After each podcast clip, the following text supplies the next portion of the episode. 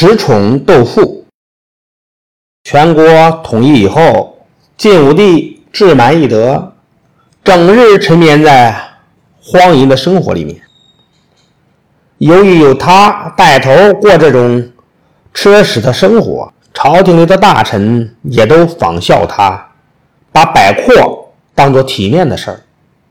当时啊，在京都洛阳有三个大富豪，一个呢是掌管禁卫军的中护军杨秀，一个呢是晋武帝的舅舅后将军王凯，还有一个是三骑常侍石冲。杨秀和王凯都是外戚，他们的权势高于石崇，但是在豪富方面却比石崇逊色多了。石崇的钱到底有多少，连他自己也说不清。那石崇的钱是哪儿来的呢？原来他在出任荆州刺史的时候，除了疯狂的搜刮民脂民膏之外，还干过抢劫的肮脏勾当。有些外国的使臣或者商人经过荆州地面，石崇便像江洋大盗一样公开的杀人劫货，这样他劫掠了无数的钱财、珠宝，成了当时最大的富豪。石崇到了洛阳以后，听说王凯非常富有，就想跟他比一比。他听说王凯家里用一塘水洗锅，就命令他家的厨房用蜡烛当柴火烧。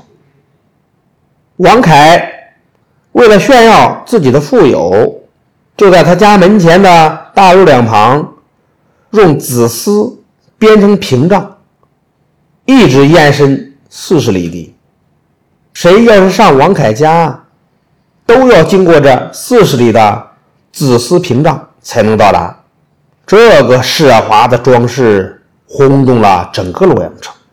但石崇不服气，他用比紫丝更贵重的彩缎铺设了五十里的屏障，不仅比王凯的屏障长，而且更加豪华。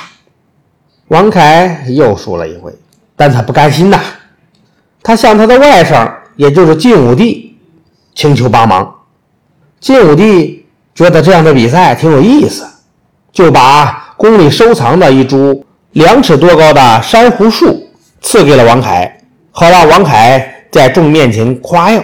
有了皇帝的帮忙，王凯来了劲头，他特地请石崇和一批官员到他家去喝酒。在酒席宴上，王凯不得意地对众人说。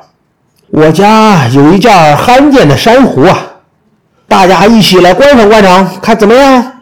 王凯边说边让侍女把珊瑚树捧了出来。